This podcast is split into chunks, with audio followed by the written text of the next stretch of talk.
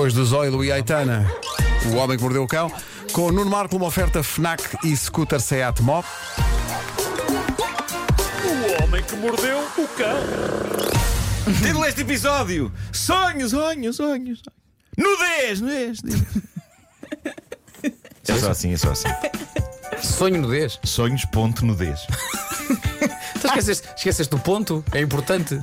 Sonhos, sonhos, sonhos. Ponto, onde, onde. Nudez, nudez. nudez. Pronto. Bom, ah, malta, já há muito tempo que eu não falo nos meus sonhos e houve um que tive há umas noites que é o espelho do desassossego mental que por vezes existe aqui na Mona. Ah, Ei, há, a Mona. umas, há umas noites eu sonhei que estava numa estação de comboios, prestes a apanhar o comboio para algum lado, e estou numa varanda da estação a olhar para a linha.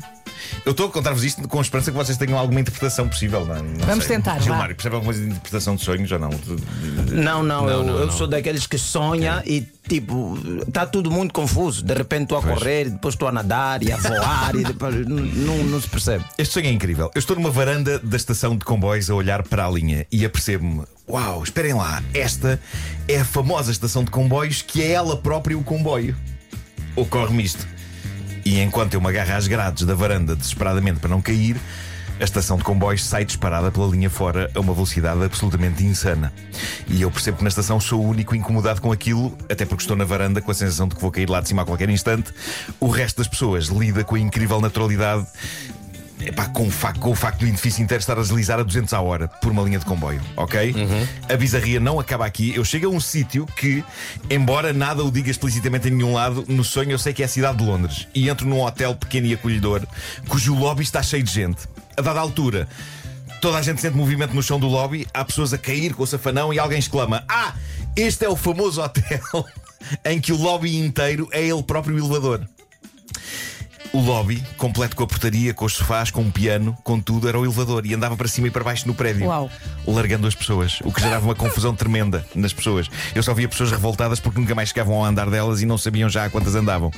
E eu lembro-me da altura conseguir sair do hotel, chegar cá fora e pensar: bom, chega de lobbies do hotel que são elevadores e de estações que são comboios, vou mas dar uma volta no meu carro. Saio, olho em redor, eu sabia que o carro estava estacionado à porta do hotel, só que não o encontro em lado nenhum.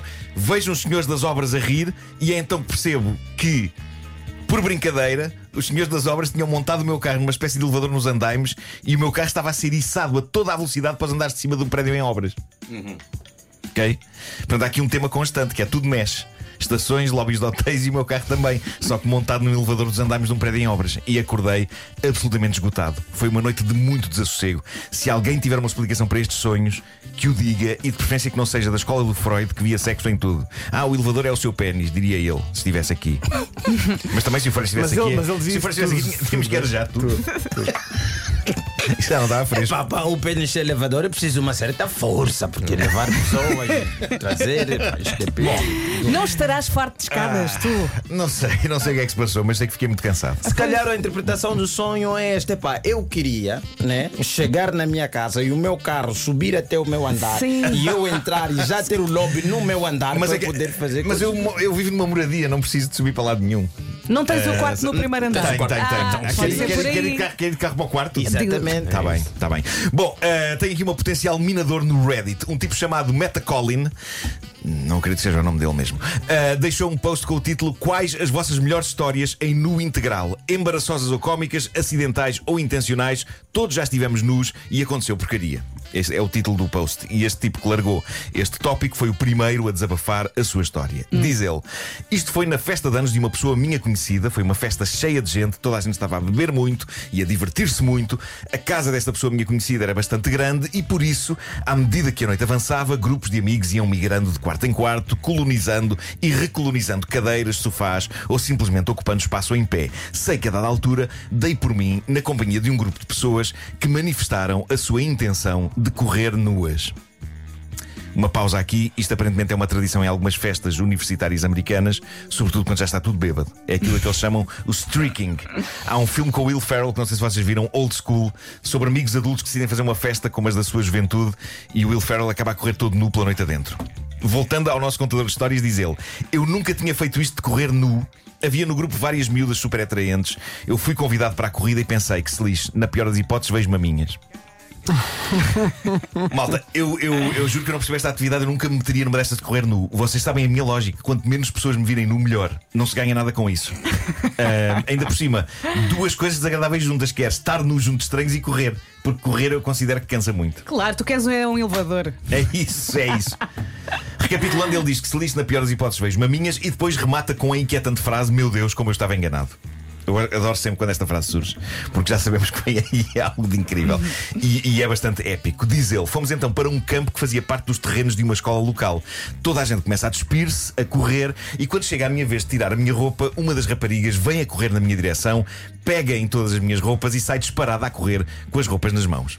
Naquele momento não pensei muito na potencial gravidade desta decisão, também porque estava bêbado, e por isso ri-me e desatei a correr todo nu com os outros membros do grupo.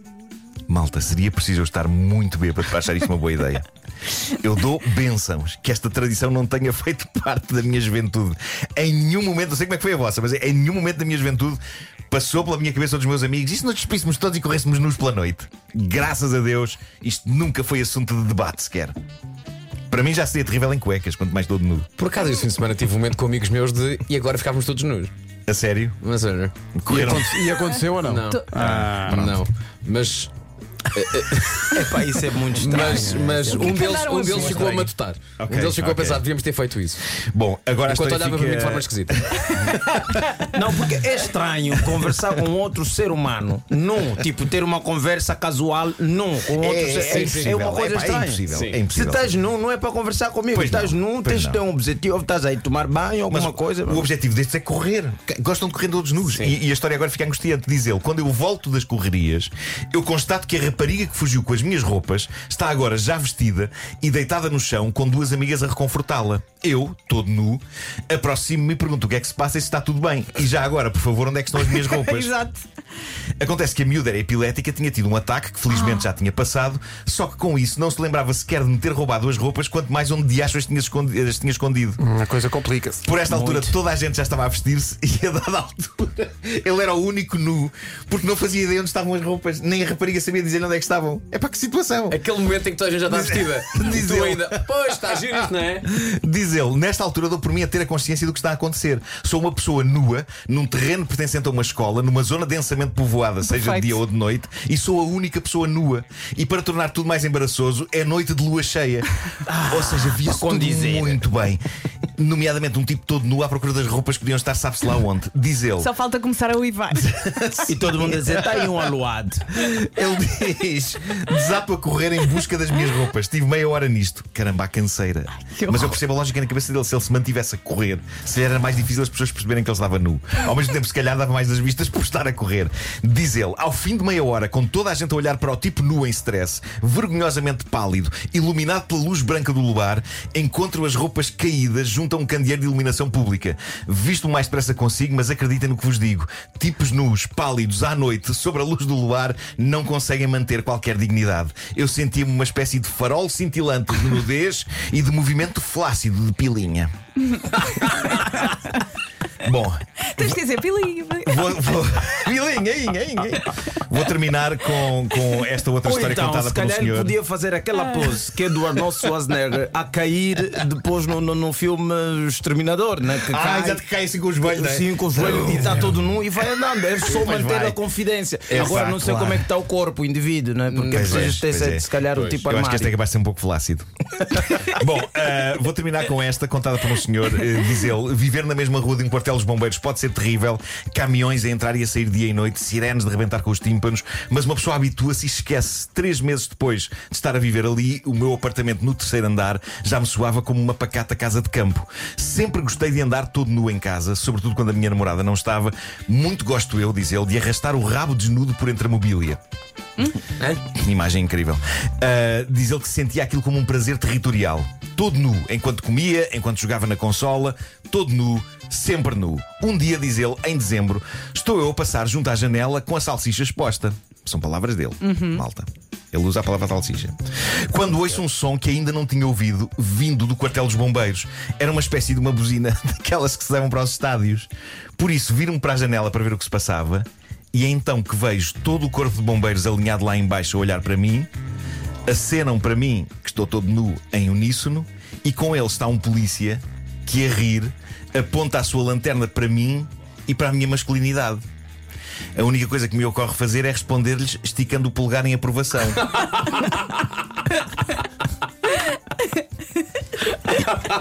Gosto.